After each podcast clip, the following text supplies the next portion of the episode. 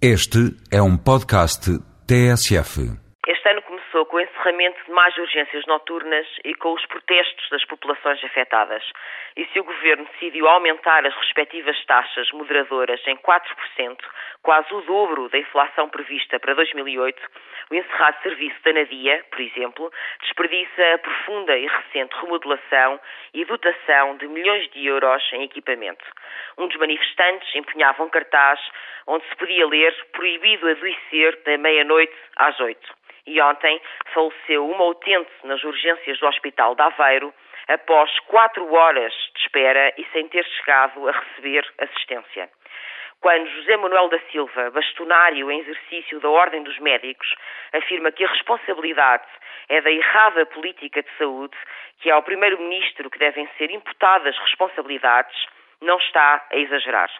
As urgências hospitalares estão a funcionar muito para além das suas capacidades e o acelerado abatimento do atendimento de proximidade em situações de emergência acarreta brutais consequências para as populações.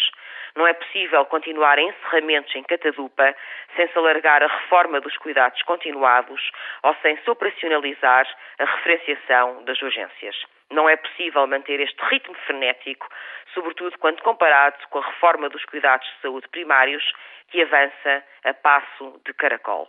Mais, esta política não assegura a todos, independentemente do sítio onde residem, as mesmas oportunidades de assistência em urgência, como é estrita obrigação do governo. Com estas medidas, o executivo dito socialista perde toda e qualquer legitimidade para falar do combate à desertificação do interior.